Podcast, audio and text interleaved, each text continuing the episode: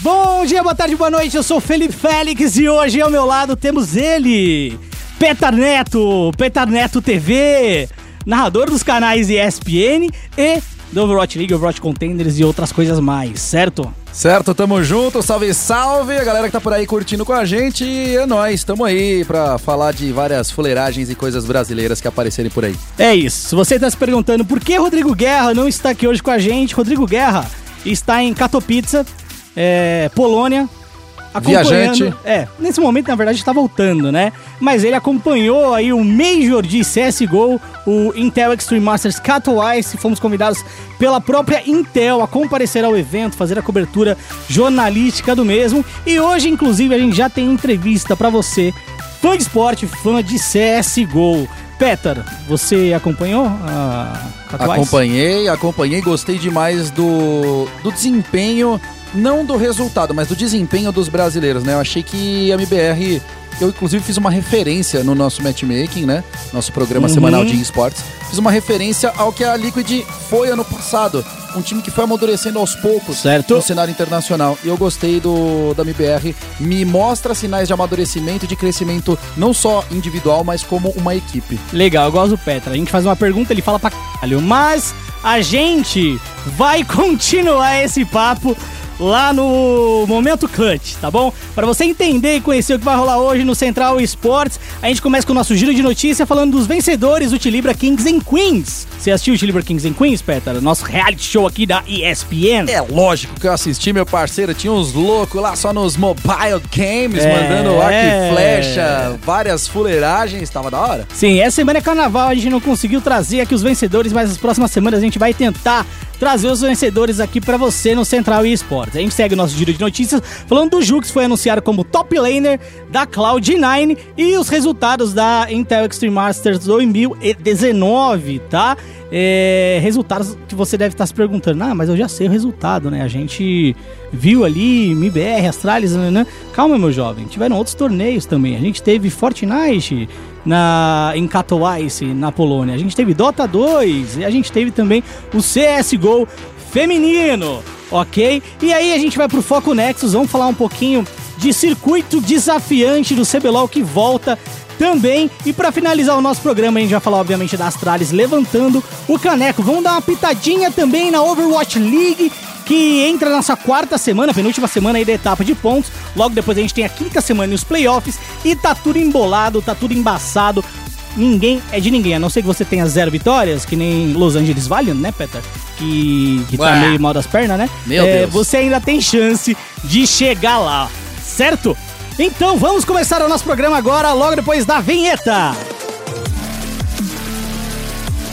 Vai ser um ataque piscina que parece de uma final. E daí?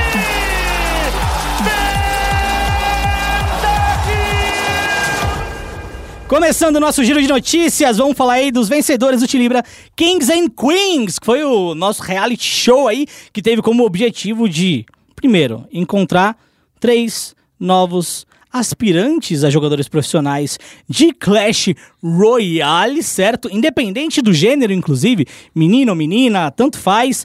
É, a ideia era revelar três novos talentos, certo?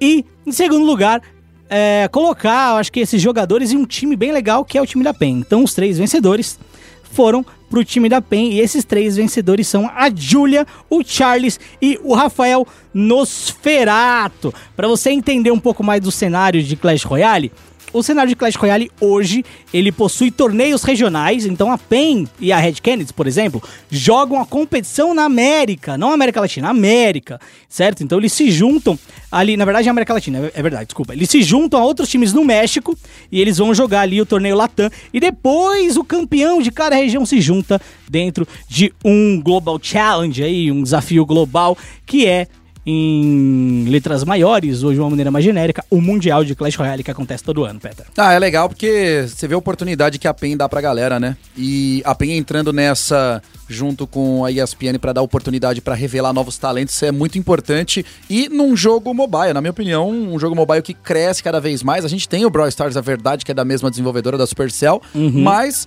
é uma oportunidade única para esses meninos aqui, para o pessoal não só vivenciar o eSport, mas uma experiência única que não foi só eSport que teve no nosso Tilibra Kings and Queens. É isso mesmo. Comandado aí pelo Luciano Amaral, nós tivemos a participação da queridíssima Malena também ali no programa final. Inclusive, você pode acompanhar ele no Watch ESPN, já que ele foi ao ar na semana passada.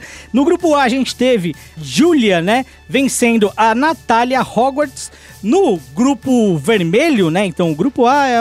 Tô chamando de grupo A, mas é o grupo amarelo. No grupo vermelho, a gente teve o Charles fazendo ali a sua dancinha. É muito estranha, por sinal.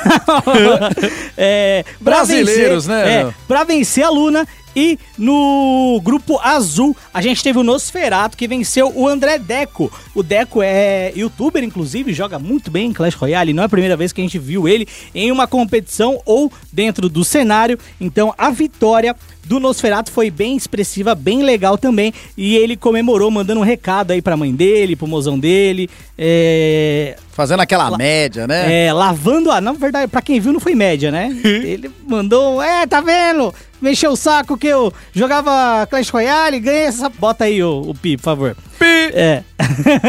então, esses foram os participantes aí do nosso Tilibra Kings and Queens, pelo menos os vencedores. E você pode acompanhar uma entrevista muito legal e exclusiva que a Daniela Rigon, a nossa repórter aqui no ESPN Esportes Brasil, fez com cada um desses vencedores lá no ESPN Esportes BR, certo? A gente falou aí desses três jogadores que vão ter uma chance de ser profissional. E a nossa notícia é também de um cara que vai ter uma chance de ser profissional, mas em outro jogo e em outro país, certo? É. O Jux foi anunciado como novo, novo top laner da Cloud9. Você viu essa. A grande Cláudio 9, né? Essa... Claudião? Grande Claudião, eu acho que surpreendeu um monte de gente, né? Ninguém esperava, talvez, o Jux, um cara vindo de terras tupiniquins, chegando Uhum. numa gigante global de esportes como é a Cloud9.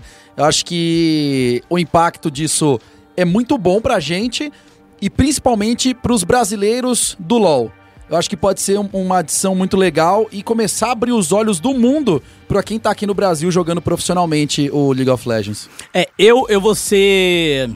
Eu vou ser crítico uh, em relação a isso. E quando eu falo vou ser crítico, quando a pessoa é crítico é- não é nem pro bem nem pro mal. É pra você Analisar a situação. analisar a situação, é. É, Eu acho que primeiro é importante a gente parabenizar ele. É, acho extremamente relevante a saída pra Cloud9. A Cloud9 que já tinha um. já tem um brasileiro lá, que é o Portilho, né? Que faz as redes sociais. É, e antes do, do, do Jux, a gente teve ali na Liquid o Hakim, certo? O Hakim ele foi na mesma vibe. Ele foi pra ser jogador do Academy, pra começar a jogar ali o Academy, treinar com os profissionais e pra ser streamer também. A questão do Jukes eu acho que é bem parecida, né? Ele vai pra lá, óbvio que o fato é jogar no Academy, assim como o do Hakim era, mas ele também vai pra gerar uma conectividade com o público brasi- brasileiro, né? A gente viu que com o Hakim funcionou muito e com a, o Jukes eu acho que não vai ser diferente. Mas o que uma parceria dessa pode trazer pro time, Peter? Porque a galera se pergunta, pô, mas pô, vai fazer stream pro brasileiro e tal? É super interessante, porque você tem mais um público que pode ser cativo, você tem mais gente Público apaixonado. apaixonadíssimo, né? Você aumenta os seus números, você tem um alcance global e quer queira, quer não, quando a gente fala de Cloud9, Liquid, esses times, eles são globais. Então, é muito normal, por exemplo, ah, vamos ter um torneio de CS no Brasil, é, ah, vai ter Cloud9 e Liquid. Vai ser normal a gente ver o Hakim, se ele não tiver em temporada vindo pra cá, e o Jukes vindo pra cá também, pra dar mais força ainda pra vinda desses times, desses clubes. Então, acho que é um movimento de marketing muito inteligente e pros streamers é um movimento, é um movimento de conhecimento bem legal, né? Porque eles vão lá aprender como é a vida de um profissional, de fato, em um, do mercado, um dos mercados mais profissionais do mundo. É, e eu acho que essa movimentação acaba deixando muito jogador de League of Legends pra trás. Aquele jogador League of Legends fala: "Ah, não, eu sou bom demais pra esquentar o banco em outra região". É bom, caralho. Você perdeu pro Japão, você, seu, sua região é a pior do mundo. Entendeu? Pode pôr o pi aí, editor. É. Então eu acho que eu acho que é importante a gente ver essa movimentação como uma movimentação muito saudável e muito é, que requer muita humildade também, né? É, dessa galera e muito desprendimento também. Você sair do seu país para ir em outro país, tentar é, a vida e etc. Eu acho que, que requer muita coragem, né? Eu acho que foi perfeito. Eu assino embaixo de tudo que você falou, uma boa análise da, da situação.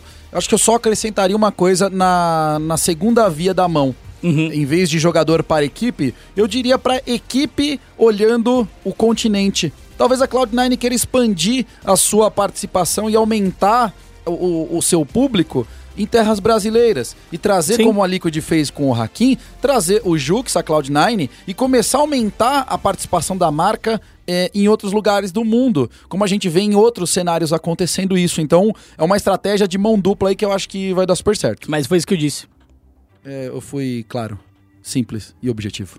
Você não precisou disso que eu disse. Prestei. Você falou muito. Bom, nosso próximo assunto aqui é sobre a Intel Extreme Masters. A gente sabe, você sabe, todo mundo sabe que a Astralis foi a grande vencedora aí do Major de CSGO, mas a gente teve outras modalidades acontecendo e uma delas foi o campeonato, Petra, de Danger Zone. Sabe o que é Danger Zone? É a zona perigosa.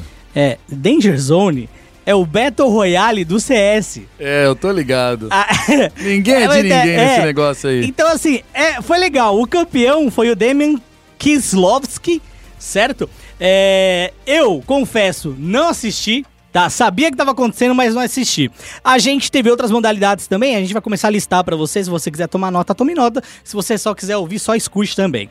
É, no CSGO feminino tivemos o Team Dignitas, certo? Com o seu time feminino, Dignitas, que é de fato o melhor time feminino de CSGO. A gente teve o time das lindas, que no caso a Pen Game jogando também. Ela não conseguiu também, mas ela teve de novo aí mais uma chance de jogar de maneira internacional, certo?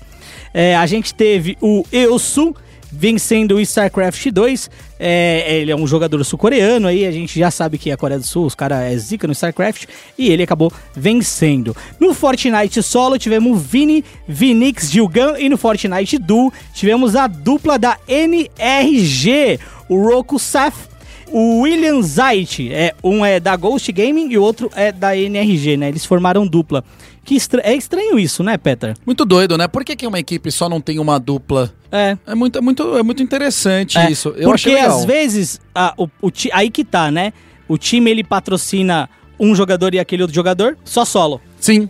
E aí eles Pode vão lá ser o jogam caso. dupla. É tipo tênis, por exemplo. Você tem o, o tênis torneio em dupla e você tem o tênis, sei lá, misto. E aí no torneio em dupla cada um joga individualmente e aí joga dupla, mas tem que só joga dupla. Entendeu? Então é um bagulho meio. É novo, né? É tudo junto misturado. É, é novo. Fortnite é uma modalidade, no- modalidade nova. Inclusive, a gente teve Brasil é, jogando o, o Fortnite lá em Katowice. A gente teve o History e o Fá da INTZ. O History ele ficou em nono lugar. É, brabíssimo. É, brabíssimo, nono lugar. E o, o Fá, se não me engano, nossa, o Fá ele ficou mais longe. Ele ficou em. Não, ficou longe. Ele fez 15 pontos só no placar total. Foi, foi pouco ponto. É. Então ele ficou bem É, longe. é- é pouco ponto, mas vamos lá. O, o History fez história. É, nossa, hein? Ai sim, você tá piadista demais. Tô monstro. É, então, real, eu concordo com você. Nono é, é brabo pro mundo. É brabíssimo, é nono do mundo, gente. Imagina, você vai numa competição de Fortnite e fala: Caraca, meu parceiro, tá os vários Zika aqui construindo, pá. Cada um tem 10 Várias dedos em cada torres de mão. Babel, mano. É, nossa, velho. E aí você pega nono lugar.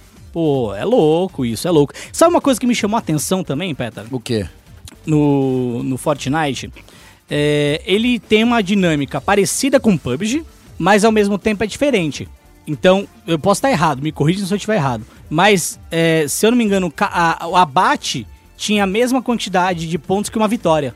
Então, por exemplo, compensava mais você abater adversários Do que ficar construindo e se escondendo. do que ficar construindo e se escondendo. É, no PUBG, é, a vitória vale muitos pontos e os abates também valem pontos. Mas não é tipo um abate igual a pontuação de uma vitória. É, no Fortnite, não. Cada abate é mais parecido com a pontuação é, de uma vitória. É, isso eu acho que é porque a questão de construir no Fortnite é muito antijogo, na minha opinião, sabia? É uma proteção. Mas não é antijogo? Faz parte do jogo. faz parte do jogo. Mas em relação ao competitivo, é antijogo. Eu acho que antijogo, vou te falar, no- na dinâmica do game é válido, porque existe lá. É, mas vamos colocar em pauta o PUBG, ou o Apex, certo? Quando você encontra alguém, o combate começou ali, Certo. certo? Você atira no cara e você acaba abatendo mais rápido que no Fortnite. Porque o cara ele pode simplesmente construir, tentar evitar o combate e fugir, Sim. certo? E o outro cara pode fazer a mesma coisa. No Apex ou no PUBG, o cara pode fugir. Mas se ele fugir e não der combate, ele vai acabar morrendo, Sim. certo? Certo. Ou seja, o Fortnite ele tem dinâmicas que eu vejo que uma transmissão de esportes, por mais que ele seja super divertido, acaba atrasando um pouco a, a questão Do desenvolvimento da partida. Isso, a questão do desenvolvimento A da partida. cadência. Isso. Não acho que seja, nossa, um super problema, entendeu? Uhum. Mas eu acho que ele deixa a transmissão menos dinâmica. Talvez a Epic Games colocar um limite de materiais. Delimitar um, colocar um limite de menor, diminuir a quantidade de materiais que cada É. jogador pode carregar, pode ser uma solução Pode ser. para competições. É, e inclusive Fortnite não tem um modelo competitivo, né? Tipo, por exemplo, ah, essas são as, as regras do, do modo normal, mas as regras do competitivo pra facilitar e, e ser mais dinâmico são essas, entendeu? Então não existe isso. Talvez seja uma saída. Talvez seja uma saída. É claro que, nossa, oh meu Deus, que super problema. Não, não é um super problema. Dá pra você assistir tranquilamente. Eu vi, é super divertido, mas seria legal ter uma transmissão um pouco mais dinâmica, onde o combate de fato seja o combate, em que um de fato vá tentar combater o outro, ao invés de tentar construir ali e, sei lá, ficar Ah, não, olhando, eu né? acho que esse negócio da pontuação já é o, o grande indicativo, porque no, no. PUBG é, é, é um problema notório nas competições, tanto que a PUBG Corp é, padronizou agora o sistema de pontuações no seu- nas suas competições globais, mais pro Fortnite, já valendo mais pontos do que se ficar construindo e ficar sobrevivendo, acho que facilita o, o ataque dos jogadores eles trocarem eliminações.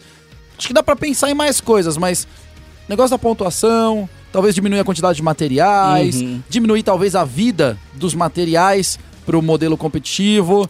Você vai Olha, fazendo, ó, é, isso é, verdade. Isso Hashtag é Epic? Games cola com nós, meu parceiro. É, olha, acho que realmente diminuir a vida, você manter uma mecânica que os jogadores gostam, e é uma característica do Fortnite. E se você acabar diminuindo as vida, a vida dos materiais, você gera mais fluxo de combate, né? Olha, Peta, Gasta pen- menos pen- munição. Já pensou em, em- em trabalhar com videogame? Sei lá, ser comentarista, narradora? Ah, não sei, um dia eu, eu mandei um e-mail pra um cara aí, uns quatro É. anos atrás. Eu, eu tentei um dia na vida aí, trabalhar com esse negócio de joguinhos aí. Minha mãe falou: olha, esse negócio de jogo aí não dá futuro, não, viu? É. Aí eu falei pra ela, "Me dá uma respeitada aí, mãe. Ai, ai, agora eu que pago a conta em casa. É nóis! Dona Peter, tamo junto! É, próximo assunto agora, a gente chega no nosso giro de notícias e vai adiantar o Foco Nexus agora. Então roda a vinheta aí que a gente vai falar de CBLOL e Circuito Desafiante. Bem-vindo a Summoner's Rift. Eu dei uma risada que veio, foi de um bloco pro outro. Minha, minha, meu maxilar tá doendo aqui. Eu não consigo. Tem que desfazer, peraí.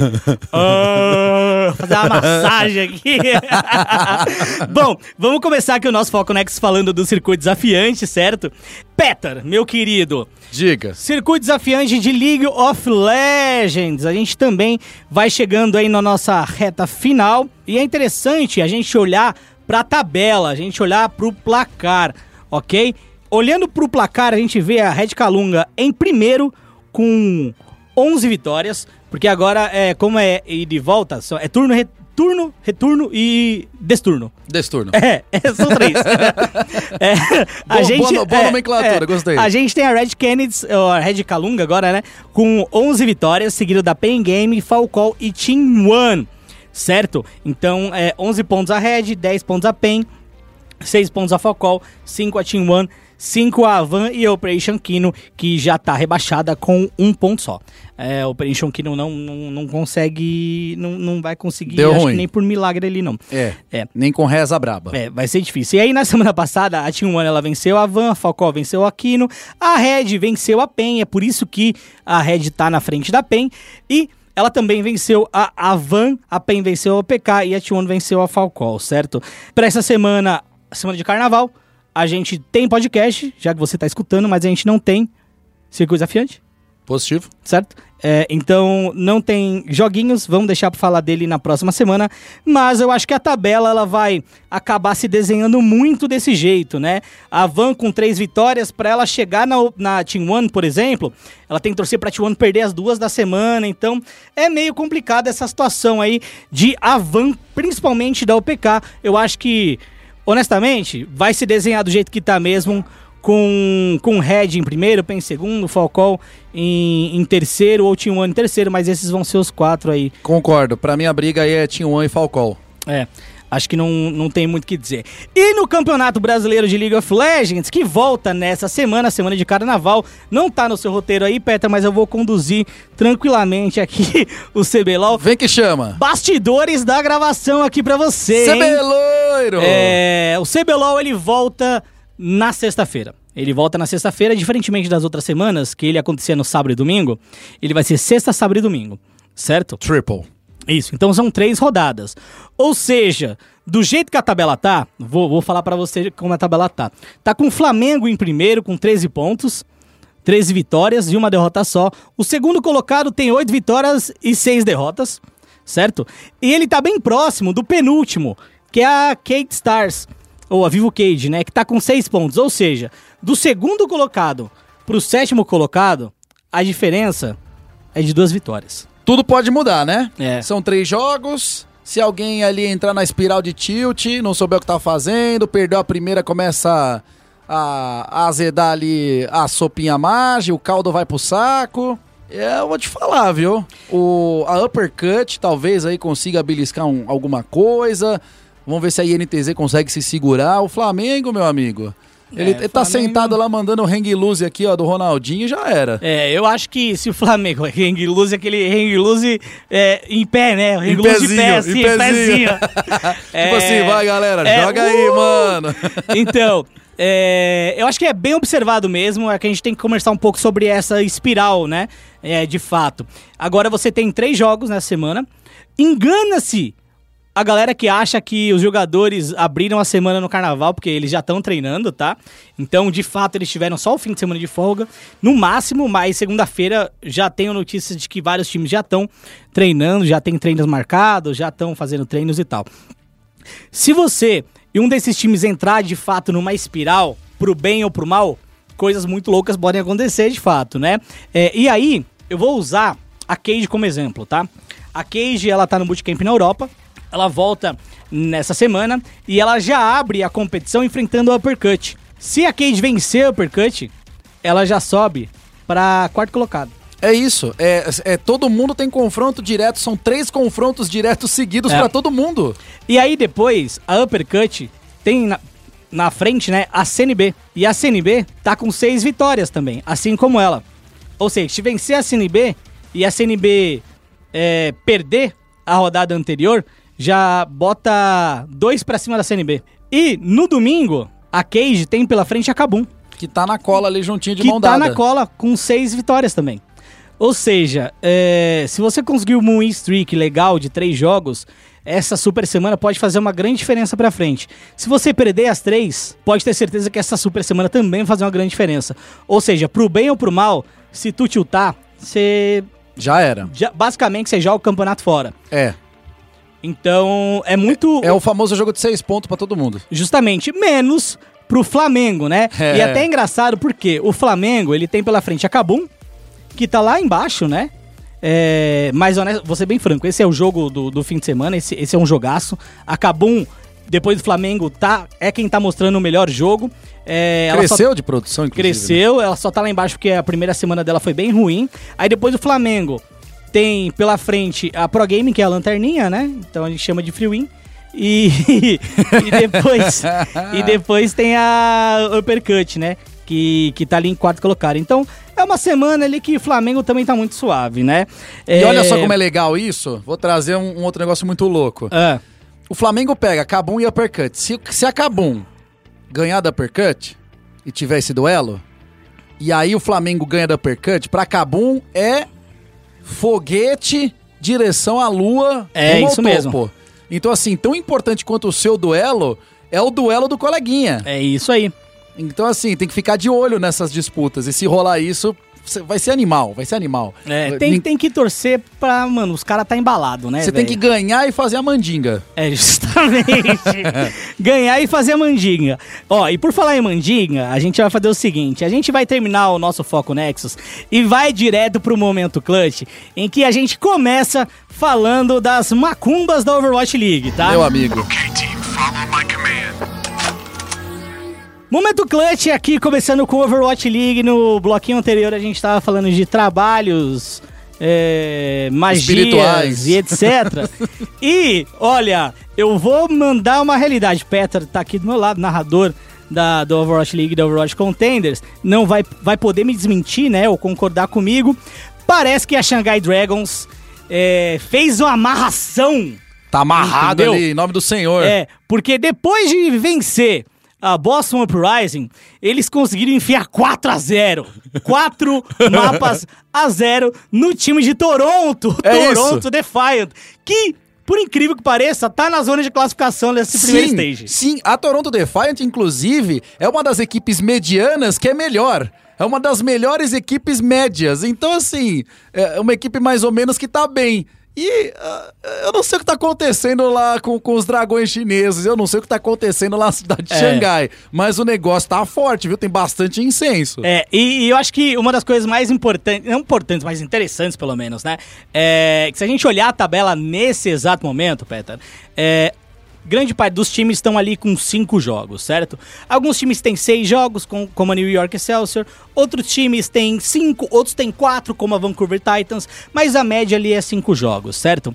O time de Xangai tem cinco jogos, tem duas vitórias e três derrotas. Isso coloca ele na 14 quarta posição, ok? Ok. Porém, na zona de classificação, se a gente olhar pelo menos o Pacífico, a gente tem o Philadelphia Fusion, não, Guangzhou Charge, desculpa, com três vitórias, Certo. certo? Ou seja, como a gente falou do CBLOL, né? Do 14 ali pro quinto colocado, mais ou menos, uma vitória é o que separa as equipes. Os duelos diretos vão, vão definir, né? Justamente. E aí, a gente tem, nessa semana, nessa quarta semana, o time de Xangai enfrentando a Dallas Fuel, que tá numa situação bem próxima também, com três vitórias e duas derrotas. Tá ali só, só tá fora da, da zona de classificação por causa do saldo de mapas. Então, assim, é, é, é duelo diretaço. Justamente. E o time de Xangai também enfrenta o time de Londres, que tá nessa zona também. Tá muito bom. Ou seja, o, Pe o Peter, quando ele narrou lá a vitória a Xangai, ele falou: Ah, milagre. Eu falei: Peter, milagre vai ser se esse time chegar no playoff. E não tá longe. Tá perto. Com essa vitória da semana passada, não tá longe. Entendeu? Então, acho que assim, vamos ficar de olho nesse time de Xangai. Eu tô muito curioso. É, Eles time- embalaram, eles embalaram. É, esse time tá embalado, por incrível que parível, por incrível que parível. E a gente espera, sim, que eles ganhem, porque seria uma história absurda. Seria uma história incrível de Seria uma contar, história assim. absurda. É, do, do começo ao playoff. Não precisa nem ganhar. Não É precisa ganhar isso. o playoff do primeiro stage. Só chega lá, pelo amor É. de Deus, que eu quero contar. Seria absurdo. Agora, enquanto a gente tá falando aí de superação de alguns times, alguns times de fato mostrando muito mais do que a gente esperava deles, existem times que a gente esperava muito, mas também não estão entregando quase nada. Um deles, eu acho que o principal deles é o Los Angeles Valiant. Meu certo? Deus do céu. Olha, a cidade de Los Angeles chora É, o desempenho chora. das suas equipes, as chora, duas. chora lágrimas de sangue, Tá horrível, tá lágrimas de vinho, né? Tá péssimo. Eu vou É. te falar, o, o que mais se fala é do desempenho horroroso da Los Angeles Valiant lá fora, principalmente. Ninguém esperava esse desempenho da equipe. E a equipe tá assim, é, perdendo, e não é só perdendo assim no detalhe, tá perdendo de forma geral, tá perdendo. é, não consegue encaixar a ordem de luta, não consegue. Não tá conseguindo fazer, não, parece um catadão jogando. Tá, tá bem feia a situação da Los Angeles Valiant, que tá em último, atrás da Washington Justice, que estreou nessa temporada. Então. Parece É que chegou agora, nunca jogou Overwatch League na vida. É, lembrando que na estreia do Overwatch League, no primeiro stage, a Los Angeles é, Valiant, né, ela foi até que razoavelmente bem, certo? Ela foi um time bem mediano ao redor, ao, ao- longo da temporada 2018, isso garantiu ela nos playoffs. E agora ela tá sendo um time abaixo da média. É, e isso é muito ruim, né? Como é que você sai de uma temporada que foi muito boa, ela teve uma temporada muito boa, e começa a ter uma temporada tão zicada quanto essa. Outro time, e aí a gente- tem dois times, na verdade, que vem fazendo uma campanha bem parecida com 2018, é o Florida Mayhem, tá ruim como sempre. É, Mas, tá- eles têm, mas eles têm dado trabalho. ah, tudo Eles têm bem, dado trabalho. tudo bem, tudo bem. Meu cocô também dá trabalho pra mim. Eu tô sentado ali no vaso sanitário, ele demora pra sair, ah, mas nem por isso é bonito. Sim. Entendeu? E a gente tem o New York Excelsior, Ah, que... o monstrão. É. É, monstro. É, o bicho papão da liga, meu É. parceiro. Não Os dois como. vêm fazendo uma campanha bem similar com a campanha de 2018. A- o Florida Mayhem tá ruim como sempre e o New York Excelsior tá bom como sempre. Agora, a grande questão do time de Nova York, né, é se eles vão pipocar ou não vão pipocar nos playoffs. Até o momento eles estão com seis vitórias em seis jogos. O único time invicto até agora é o Vancouver Titans, que tá com quatro vitórias em quatro jogos, certo? Ainda tem mais uns jogos pela, alguns jogos pela frente aí, mas o time de Nova York a gente pode apontar de fato como o favorito a vencer nesse primeiro stage e um dos favoritos também a vencer a etapa 2019, mesmo não tendo chegado onde a gente esperava que ele tivesse em 2018. Concordo 100%, mas eu coloco um asterisco gigantesco aí em negrito. Coloca um Asterix. Eu coloco um asterix e obelix, sabe por quê? É. Porque a Vancouver Titans, pra mim, é a sensação, principalmente da temporada. E É. já se fala muito, Vancouver Titans veio pra derrubar Nova York. A equipe de Vancouver chegou pra bater de frente com Nova York. Você não acha que é sorte de principiante? Não é sorte. A equipe é muito boa. A equipe é muito boa. Os Tem- jogadores são muito alinhados, eles têm um desempenho muito acima da média. E para uma equipe que chegou agora na, na competição, na temporada, Hum. a Vancouver Titans estreou agora em 2019 contra uma New York Excelsior que já tem o primeiro ano da Liga 2018 de experiência. Eles estão batendo de frente, de peito estufado ali, cheio de amor pra dar, viu? É, cê- mas você tem certeza? Absoluta. Com esse loginho de um Yetizinho, Sim. de bigode. É, é, é, é, mas eu tenho É, certeza. é um Yeti de bigode isso aqui, né?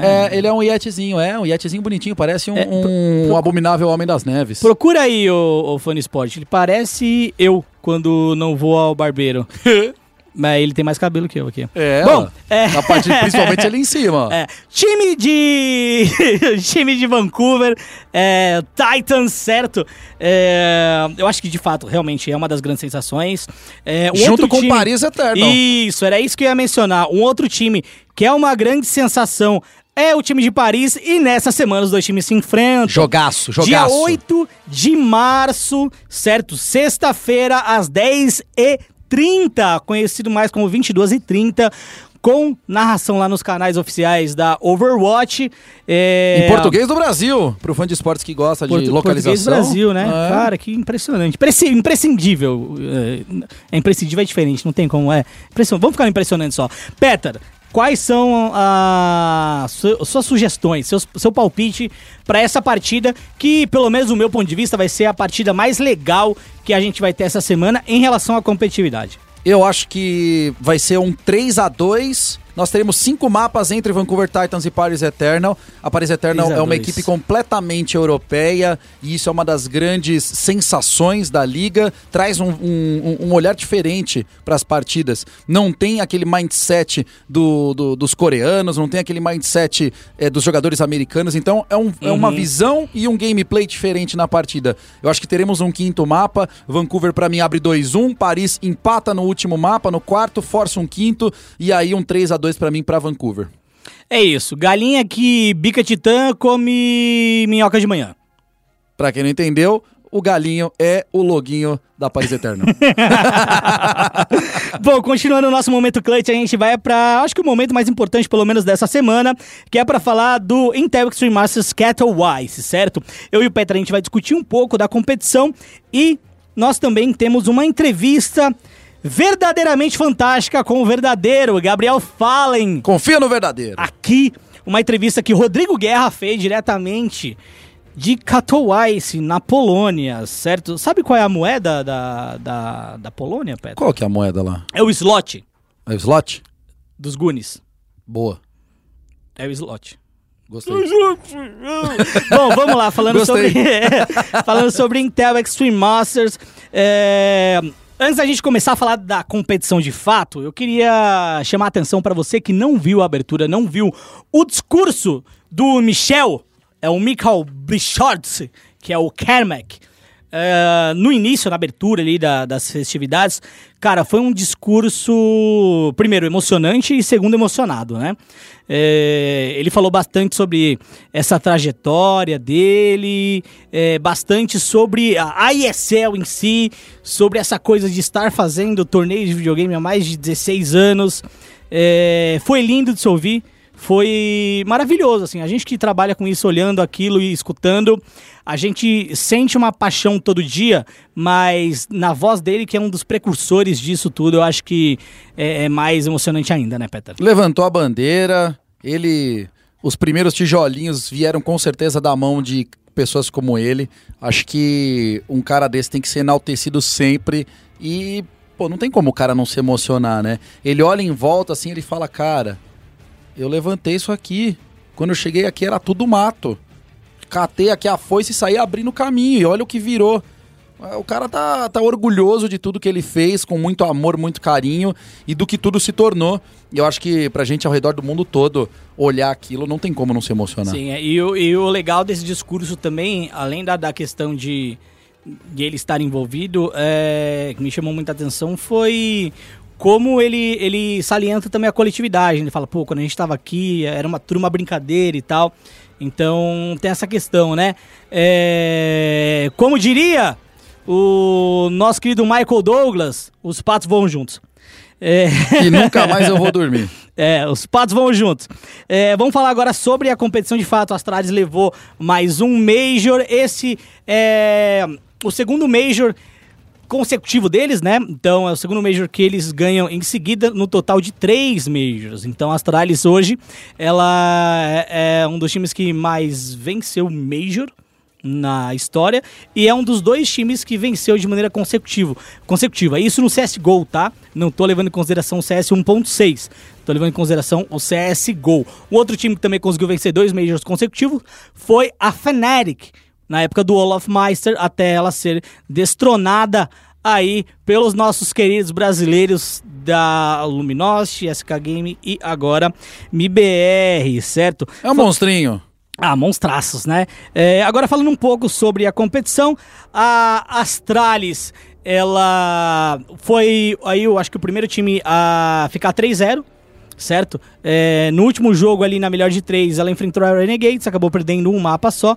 Logo em seguida, ela teve pela frente a Ninjas em Pijamas, fez um 2 a 0 a MBR fez um 2 a 0 e enfrentando a Ence, fez um 2 a 0 também. Ou seja, ela terminou a competição de maneira invicta e perdeu apenas um mapa só. E esse mapa perdido também foi no tie break. Ou seja, é um time muito difícil de vencer. É de fato um time que a gente pode chamar, no momento, né, de imbatível. Imbatível. É, eu ia usar exatamente essa palavra. É, a gente vai chegar no assunto, mas a, Astralis, eles não têm só excelentes jogadores, eles têm um excelente time, eles têm uma excelente é, estrutura psicológica, eles têm uma excelente reação a problemas, eles têm uma excelente ação com situações, eles, eles, eles reagem e eles agem, quando precisa e quando não precisa. É, parecem que são pessoas extremamente preparadas para qualquer tipo de situação. Chega a ser ridículo. É, o, sabe uma coisa interessante desse time da Astralis? E aí, puxando um gancho do que você mencionou em relação à parte do backstage, né?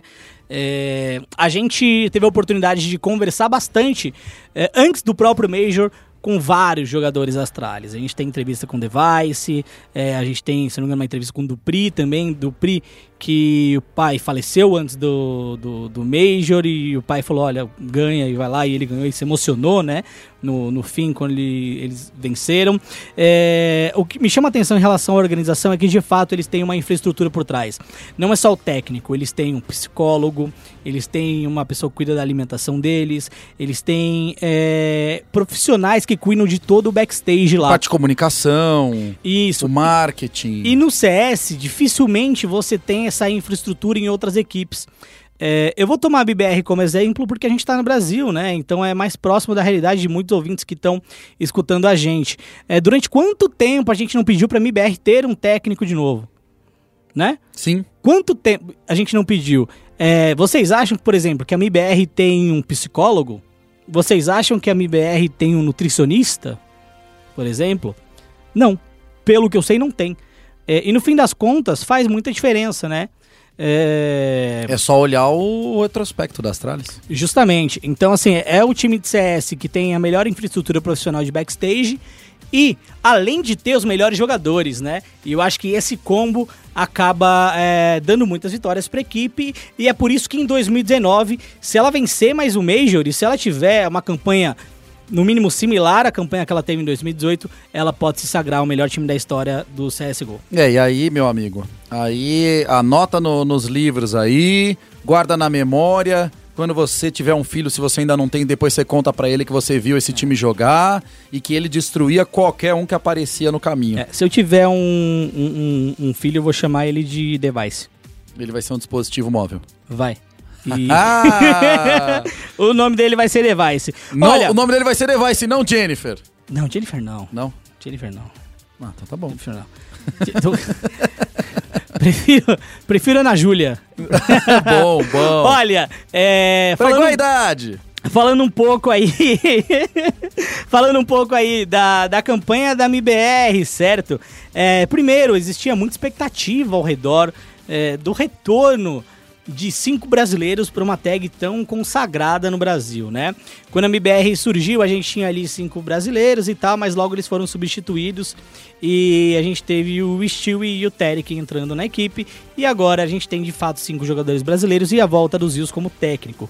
Então, a própria torcida se colocou muita pressão e eu acho que os próprios jogadores colocaram não muita pressão, mas um pouco de pressão, que é normal.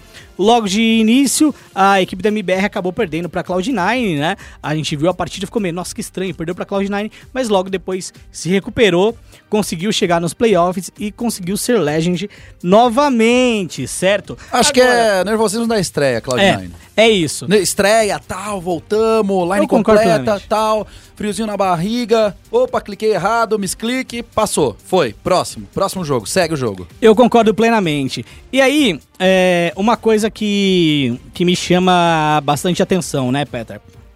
No Major anterior, quando esse time tava jogando, eles tiveram um caminho relativamente fácil pra mim.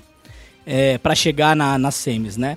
É, eles pegaram uma Complexity também na- nas quartas, que tinha ido bem também igual a Renegades. Mas, do meu ponto de vista, por mais que tenha sido Legends no, no Major anterior, não jogou o que, pra mim, um, um, um Legends tinha que jogar. E nesse Major, eu acho que a coisa foi diferente. É, eles demonstraram um jogo muito bom, um crescimento é, bom também durante a competição. E isso ficou refletido é, na partida contra a Astralis. Porque assim, é, deu pra ver que por mais que eles não tenham vencido nenhum mapa, eles sabiam o que eles estavam fazendo e eles sabiam se adaptar às coisas que a Astralis estava trazendo e traziam coisas novas também. Então, eu acho que foi uma evolução muito legal. Lembrando que esse foi o primeiro torneio que esse time jogou junto nesse ano de 2019 e também desde que eles, ele foi remontado. Então acho que foi uma campanha muito saudável, muito pé no chão. Por mais que a gente tivesse grandes expectativas, o time da MBR dessa vez atingiu elas. Não, eu, eu gostei também. Achei que o primeiro mapa, inclusive Overpass, o bicho pegou. A Astralis viu ali, ó, a água bater na bunda, tá? Não vem falar que, ah, passou. Não, não senhor. A Astralis olhou e falou: opa, É. os caras tão, os caras chegaram. Então assim, foi lá, os caras eh, me mostraram um amadurecimento muito grande. Eu gostei, eu tô usando a palavra amadurecimento porque no esporte o amadurecimento impacta no resultado final de equipes. Sim, bastante. Não de jogadores, também de jogadores, mas muito mais em resultados finais de equipes. E, e essa equipe da MBR, a gente vê um, um princípio de, de, de trabalho diferenciado. Tem, tem algumas coisas que estão diferentes, tem, tem coisas que mudaram e mudaram para melhor. Né? É, o segundo mapa, que foi escolha da própria Astralis, É, não tem como, os caras ganharam, levaram É, pra casa, né? Inferninho ali. Inferninho, foi, foi um pesado. inferno, né? Literalmente. Mas assim, eu gostei do que eu vi e eu gostei do que o Zils falou depois. O Zils postou no Twitter depois falando lá. é, tem novidades vindo pra mapas. A gente vai Isso. trazer novidades. Então, Isso assim, mesmo. os caras estão se mexendo. É, lembrando que assim, é, se a gente for, for ver os picks e bans de mapa, né? é, o primeiro foi Overpass, o segundo foi Inferno e o terceiro seria Trem. Trem Né? é casa de brazuca. É, o terceiro seria Trem. Então, ah, ah, fica aquele questionamento, pô, se tivesse feito alguma, al- tomado algumas decisões que é, impactassem mais no Overpass, vencido o mapa de fato, o que seria desse terceiro mapa na trem, né? Então a gente sempre fica com essa dúvida.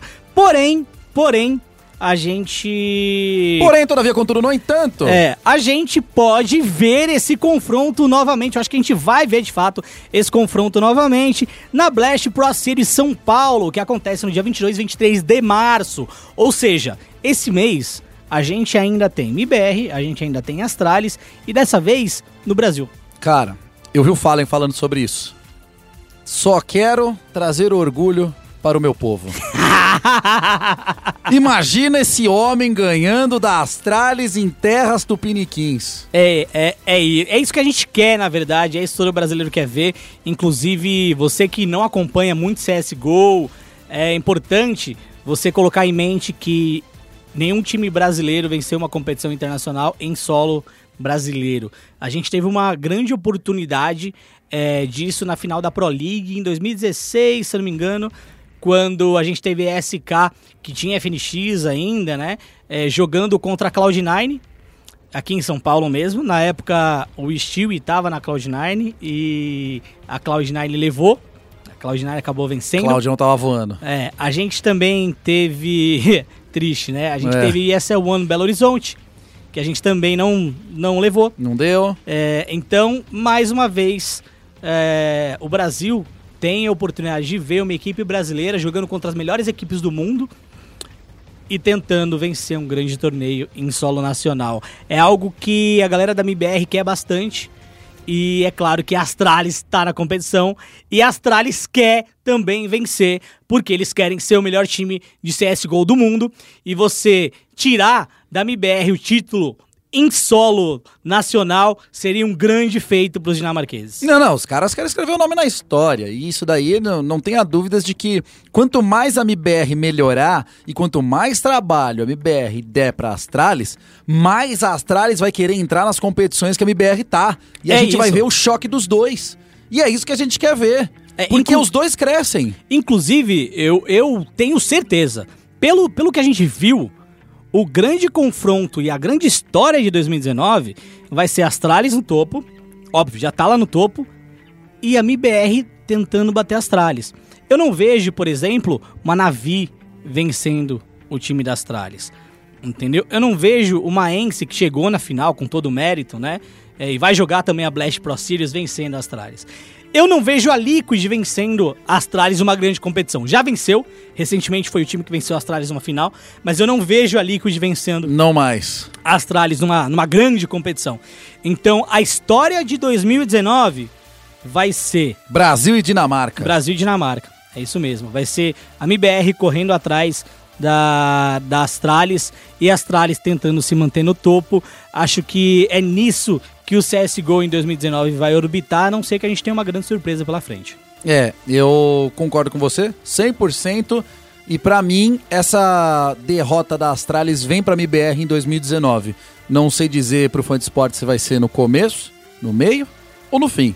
Mas eu acredito que nesse ano de 2019, em algum momento, o Brasil chega no topo do CSGO Mundial.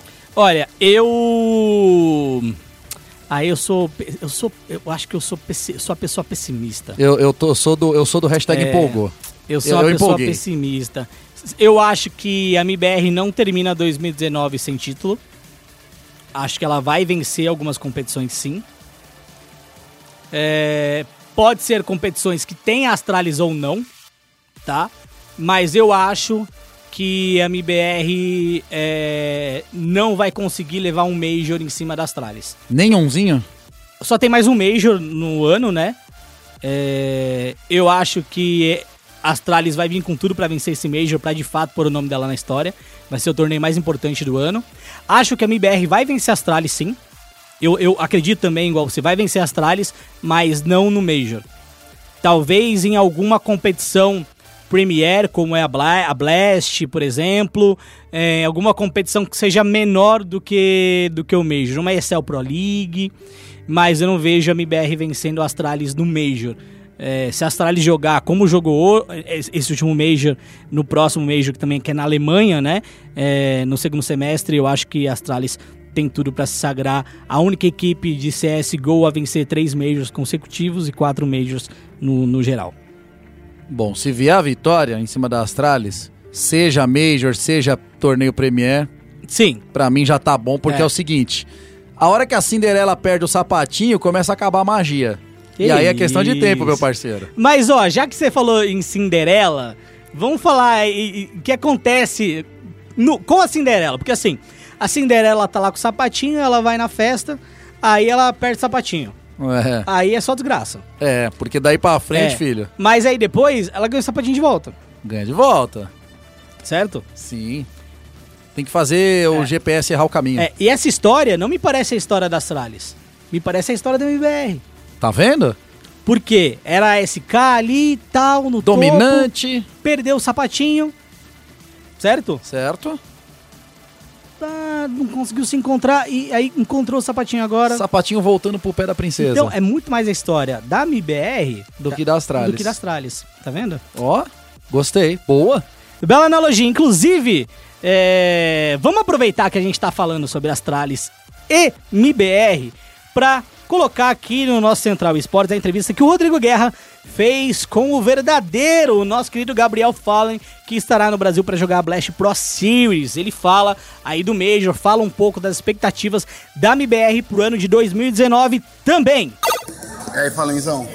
Como tá? Beleza? Tudo ótimo. Tudo bem. Cara, eu queria começar conversando com você, falando sobre um- uma das coisas que a gente vem pensando desde o ano passado. Quando o MIBR veio, daí, daí vocês trouxeram dois, dois gringos, e daí a gente começou a falar MIBR, não é BR 100%. Como é que você avalia o ano passado? Ah, cara, essa decisão de vir com, com, com um time internacional aconteceu no momento que nosso time brasileiro estava um pouco fragilizado, né? Algumas coisas acontecendo na equipe, a performance não estava muito boa. A gente estudou algumas opções para ir com, com, jogadores brasileiros e o fato é que alguns dos talentos novos deles estavam muito caros, né? Então valores assim que estavam pedindo por eles que é difícil pedir para a organização pagar isso em algum jogador que ninguém conhece ainda, vamos dizer assim, né? Então, mediante isso, a gente falou, cara, quais são as opções que a gente tem? Né, Podemos ir com quem já jogamos? Pô, mas a gente sabe quais são os problemas de novo, repetindo os mesmos problemas. Podemos tentar jogar com alguém que fala outro idioma? Putz, se for um jogador muito bom, vale a pena, né? Vamos, vamos ver. E aí a gente acabou indo, pô, alguém quer, tal, funcionando ali pelos bastidores, né? E a gente recebeu, um, até na época lá, um sim, né? Do Simple e do Flame, que são dois jogadores de super bom calibre e a gente falou, bom, se, se for jogar com alguém muito bom, vamos embora. E aí a coisa estava meio que encaminhada já e eles acabaram desistindo de última hora, aconteceu alguns problemas lá, não puderam vir. E aí a gente falou, putz, agora tava quase lá, e quem mais que tem? Aí fomos atrás dos americanos e tal, apareceu o Steve que queria entrar, inicialmente foi só o Steve que entrou, né? Depois acabou vindo o Tariq. E o fato é que a gente achava que o idioma não seria um problema tão grande, né? que a gente conseguiria jogar confortavelmente falando inglês. Era a sensação que tinha na época. E com o tempo foi melhorando isso, mas nunca ficou 100%. E nunca vai ficar, na verdade. Né? Se eu for para outro time, não vai ficar 100%, porque a gente tem muito mais facilidade de falar português que inglês, obviamente. E o fato de que a gente teve a oportunidade de voltar a jogar agora com, com o Taco, com os Zeus e com o Phelps, é uma coisa que agradou muito a gente e que motivou bastante a gente para esse novo ano. Até porque o ano passado não foi o que a gente queria. A gente queria montar um time internacional para ser o melhor time do mundo. E a gente acabou ficando um pouquinho distante disso, apesar de alguns momentos ter mostrado né, uma força ou outra, uma final ou outra bem jogada. Mais distante do que a gente está acostumado, né? Que a gente está acostumado, não, o que a gente quer, né? Que não é fácil. A gente está mal acostumado, na verdade, a ser o melhor time do mundo, né? Então a gente ficou bastante motivado em voltar com os brasileiros com esse objetivo em comum. É, E acabou encontrando o Taco num momento semelhante também. Ele também estava no time da Liquid, também estava indo muito bem, até mesmo melhor do que a gente, para pensar, chegando em mais finais e tudo. Só que também não estava ganhando, né? E no fim das contas a gente quer ganhar. né? Então juntou as duas coisas. O fato que a gente é muito amigo fora do jogo, do que a gente queria estar junto, e o fato de que queremos ser o melhor time do mundo, queremos bancar os caras que estão ganhando agora. E essa verde amarela? Deu, deu orgulho de vestir ela né? ontem? Ficou bem bonita essa camiseta, né? Gostamos bastante. É, eu, eu gosto bastante, né? Ainda mais o time sendo Made in Brasil, a gente tem que trazer mesmo as cores da bandeira, a gente tem que trazer, eu, eu pelo menos sou dessa opinião, tem que representar bem o nosso país e isso ajuda com certeza. Queria perguntar pra você sobre a partida de ontem. Todo mundo tava falando que era uma final antecipada, né? IBR e Astralis, até porque a, a Liquid caiu antes, daí parece que do outro lado, da parte de cima da tabela, deu só a zebra e na parte de baixo só veio a pedrada. Como é que você viu essa formação dessa tabela da, e vocês É, encontrarem? Eu achei que foi bem justo o formato dessa competição, né? E pegar os caras na semifinal, pra quem quer ser campeão tem que pegar uma hora ou outra, né? E jogar contra o Astralis desde o ano passado tem sido a final antecipada pra todo mundo. Os caras estão ganhando de todo mundo, tá? Estão jogando muito bem mesmo. E a gente sabia que se fosse pra ser campeão tinha que passar pelos caras, seja na final, seja na semifinal, só muda a premiação que vai pegar se perder, né? Você tem que, tem que passar pelos caras. E a gente estava bastante animado, a gente sabe que os caras têm mais experiência que a gente no momento como equipe, estão juntos há mais tempo que a gente, estão no momento melhor, estão mais confiantes, né? Tem umas vitórias aí consecutivas e tudo mais. Mas a gente sabe que nós jogamos muito bem também, temos oportunidade, sabe como jogar com os caras. Dá pra ver isso nos resultados, né? O time que chega mais perto de bater é sempre a gente. E passou no detalhe o primeiro mapa. Eu acredito que se o primeiro mapa tivesse sido a nosso favor, o segundo pudesse ser diferente. E com certeza teríamos um terceiro, né? Que na trem acho que o negócio seria um pouco mais equilibrado. Ou não também, poderíamos espancar ou poderíamos ser espancados. Só não tem como prever a história, né? Sim. Então, mas foi um jogão, cara. Acho que o time saiu de cabeça erguida do resultado, todo mundo bastante motivado. Ontem a gente já estava jogando, alguns de nós. Então, assim, cabeça erguida totalmente, que a gente sabe que foi só o primeiro desafio do ano. Até o final do ano a gente quer estar arrebentando esses caras. 20 dias de treino com esse time. É, claro que dá pra ver que dá pra melhorar muita coisa. Porque a gente viu algumas coisas que era uma. Se desse um, um grito ali do lado, era virar uma, a, a AK ou as armas, vocês iam conseguir matar alguém, sabe? É nesse, nesses 20 dias, dá pra ver que dá pra melhorar ainda mais? O que, que precisa melhorar? Olha, sempre dá pra melhorar mais, né? E o fato é que a gente. Existe uma discrepância muito grande em jogar contra o Astar e jogar contra os times. Eu não tô falando nem mentalmente, tô falando do jeito que eles jogam mesmo. Então você se prepara. É lógico que você não, não fica treinando com os caras pra jogar. Então você não vai ficar treinando com eles porque eles também não vão treinar da maneira séria, eles não vão ficar te mostrando tudo que fazem. E a grande maioria das equipes não consegue reproduzir o que eles reproduzem. Então, assim, os espaços que eles, que eles abusam, as rotações que eles fazem mais rápida, você não encontra isso nos treinos. Então você tem que, de certo modo, se preparar de outra maneira. E aí você exige mais treino. A gente não tá no momento ainda de, meu, vamos preparar só para bater a saga. A gente perde pros outros também. Então a gente tá meio que montando ainda a base sólida do time, né? Então esses 20 dias foram isso, foi a gente se acostumar, aumentar os mapas que a gente joga, fazer experimentos, ver quem joga melhor em qual posição, estratégia. Então o foco de pegar um time só ainda não tá tão fácil, tem pouco, tem pouco tempo para isso, né? E é difícil criar, como eu falei pra vocês, cenário de, tá, jogando assim vamos ganhar dos caras, porque só dá pra fazer jogando com eles, entendeu? Então tem que ter mais esses encontros para que a gente vá se acostumando, vá ganhando confiança e a gente encontra aí o método de vencer eles. A gente já tem uma boa ideia de como funciona, mas é sempre relativo, né? Nunca é sempre como a gente espera. Tenho duas perguntas pro pessoal da SPN Internacional que eles queriam fazer pra você. O que, que você acha da Ence Sports? Da Ence, É. Olha, eu sei pouco sobre os caras, cara. Os caras jogam bem pra caramba, tem uns talentos novos aí que surgiram jogando na internet, né? O Sérgio e tudo mais. Tem o WP experiente, que é o Alu, que já joga faz tempão também. Ah, eu gostei de alguns jogadores que tem ali, aquele aéreo mesmo, até comentei né, no Twitter, ele lembra muito o Fer jogando, o cara é carudo, ele fa- faz umas avanços bem legais, joga de coach silenciado, não tem ninguém jogando, então assim, o time tem personalidade pra caramba. Eles têm um cara que faz a função do taco também, que é muito bom, o X7, o rapazinho manda bem pra caramba. Então é um time que tem bastante qualidade, cara. E da organização em si eu não conheço muitos, eu sei que são da Finlândia, e tem bastante brincadeira na internet, né, com os memes aí do Easy for e tal, tem a galera que faz uma zoação. Mas é só isso daí, mas é o primeiro campeonato que eles vão super bem assim, né? Então tô começando a estar chamando atenção agora. E a Astralis? Você acha que a Astralis é o melhor time de todos os tempos, assim como estão falando por aí? Olha, cara, eu acho que se eles conseguirem manter essa pegada esse ano, não tem como duvidar disso. Só pela performance deles do ano passado já dá pra dizer que foi o ano mais vitorioso. Eles chegaram a ganhar mais do que a gente ganhou, por exemplo, em 2016, 2017, 2016. Então, assim, é, se não for a melhor, tá entre elas. E, e dá pra dizer que é a melhor facilmente, tem, tem argumentos pra isso. Mas se eles conseguirem manter isso, esse ano, por exemplo, se eles ganharem tanto quanto eles ganharam no passado, aí é discutível, aí não tem muito o que falar, né? Acho que no momento você pode discutir uma coisa ou outra, porque a gente tem essa mania de que já passou lá atrás, a gente dá uma esquecida, mas na época foi tão foda quanto, né? O Fanatic vencendo todos aqueles campeonatos, a gente vencendo os dois vezes em 2016 e muita coisa em 2017. É as coisas passam e parece que o que está acontecendo agora tem mais valor sempre, é normal. Isso você pode ver com comparação de jogador de futebol, por exemplo. né? Então é normal isso, porque você está vendo agora o que está acontecendo. E o jogo sempre eleva o nível também, não dá pra dizer que não. né? Então os caras estão de parabéns, estão jogando pra caramba mesmo, é difícil jogar com os caras. quero que você me fale uma coisa. Daqui a, sei lá, 15 dias vocês vão estar jogando na China. Vocês quase não vão ter tempo de descansar. É um, é um momento nesse início de ano que vocês são bem fortes, né? Com bastante coisas pra fazer. Todo ano é a mesma história, cara. A gente fala que vai jogar menos campeonatos, mas nunca dá pra jogar menos. É corrido, corrido, corrido. Por um lado é ótimo, dá pra reclamar, mas por outro a gente sente que é cansativo, né? Por exemplo, agora a gente vai ter mais 3, 4 dias de treino. Nesse meio tempo a gente vai pra Londres fazer uma gravação, volta no mesmo dia, e aí vamos pra China, e depois China-Brasil, depois Brasil-China. Então, assim, é um mundo meio doido de viagens e hotéis e treino. Mas é o que a gente escolheu e é uma, profissão dos sonhos, não dá pra reclamar de maneira alguma, né? Então tem que encarar e fazer o que tem que fazer. Eu tava falando com o Ded e ele falou que o objetivo máximo de vocês esse ano é vencer lá na Blast no Ibirapuera. Como é você voltar para Ibirapuera? Lembra que da última vez que vocês foram para lá, o resultado também não foi bom. Eu acho que o sonho máximo do brasileiro ganhar a no gente Brasil. já ganhou muita coisa.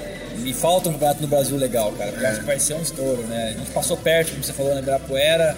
Que escapar a final contra o Colinai, tava tudo em nosso favor. Ganhamos uma virada absurda pra eles ainda no Overpass. Depois perdemos outros mapas. Mas faz parte do jogo, né? Só quem tá competindo, qual é o risco de ganhar ou perder. Mas é, a gente está muito focado pro Brasil, a gente tem até alguns planos diferenciados aí. Vamos realmente se concentrar lá. Não vai ter baderna, não vai ter muito tempo para a família. Todo o campeonato não acabar, a gente não vai descansar. Então vai ser foco total para tentar ganhar esse campeonato, porque falta pra gente no currículo aí um campeonato bem legal no Brasil. É uma alegria que a gente tem que compartilhar com todo mundo lá. Então, beleza. Obrigado. Fala aí. Cara, eu ficaria trocando ideia com você o dia inteiro.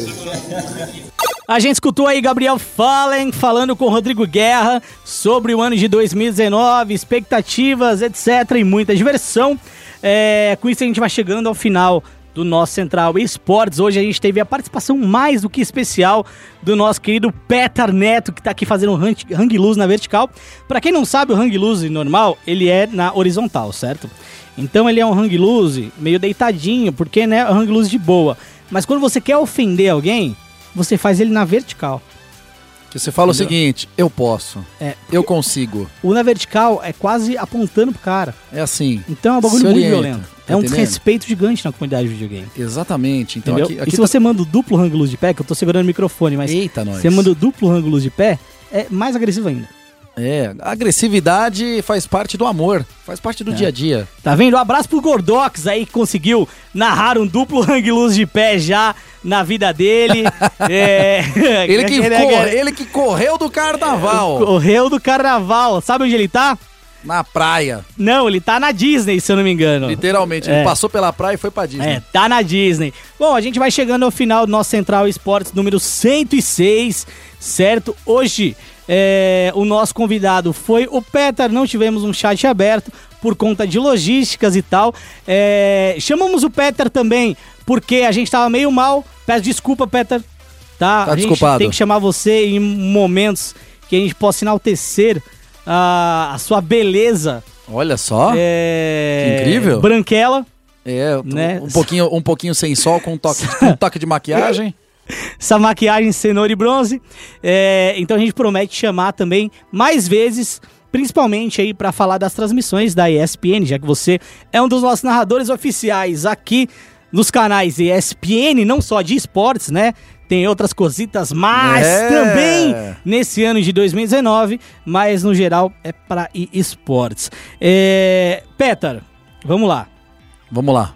como é que as pessoas, os seres humanos desse planeta Terra, podem te encontrar nas redes sociais. Todos os seres humaninhos aí que quiserem aquela interação, pessoal que gosta de saber de um bastidor, conhecer aí um pouquinho os corredores aqui da ESPN, os estúdios que a gente faz as transmissões da Overwatch League e da Contender Sul-Americana também, pode me seguir aí no Instagram, PetarnetoTV e no Twitter também, que é a mesma coisa, PetarnetoTV. Se você procurar no universo digital, mídias sociais padronizadas aqui, meu parceiro, porque o direcionamento é incrível. Petar Neto TV em tudo.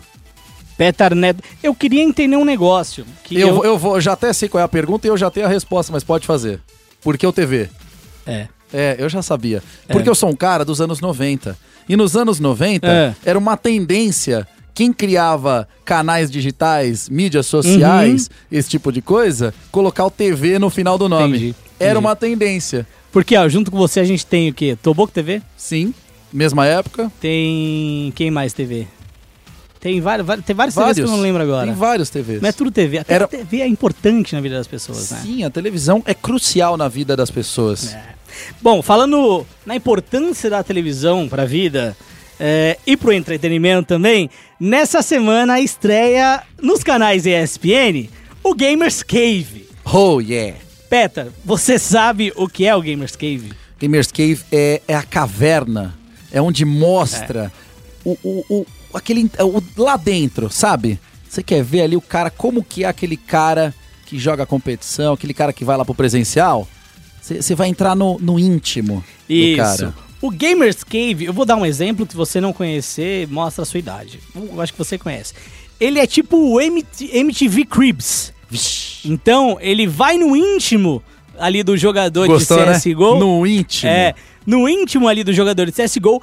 E nesse primeiro episódio, a gente tem a intimidade do lar do Simple.